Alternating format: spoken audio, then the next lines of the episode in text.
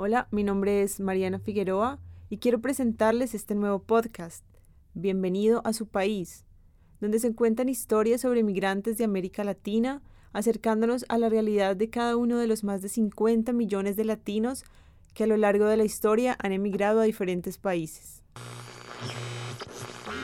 Eh, ahora hay motivaciones económicas, es decir, ¿no cierto? Uno como persona eh, busca mejores oportunidades de vida. Los países de la región están desbordados por el número de refugiados sirios. ¿Qué pasa con los ciudadanos colombianos que están en Estados Unidos? Es un millón quinientos mil personas.